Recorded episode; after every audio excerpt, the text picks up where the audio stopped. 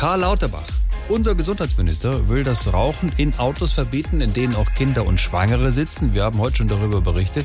Aber vielleicht kann er uns das nochmal so im Detail erklären, wie das funktionieren soll. Und jetzt Karls coole Gesundheitskniffs. Karl Lauterbach. Ja. Hallo Herr Benz, ich bin wieder einer ganz heißen Sache auf der Spur. Es gibt da mehrere Studien, nicht nur aus Harvard, wonach also das Gequalme, also Rauchen, ungesund ist, auch im Auto.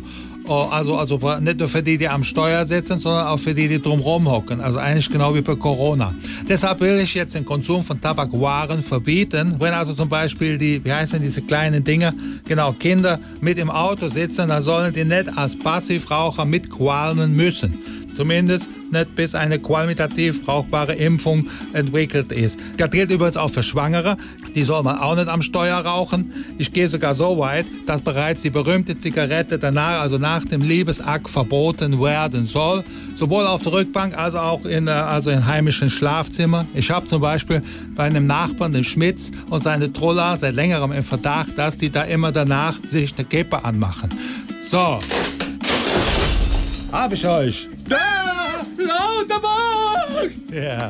Leck mich fett, der ist vom Fach. Nee, nee, ich bin Karl Lauterbach. SWR 3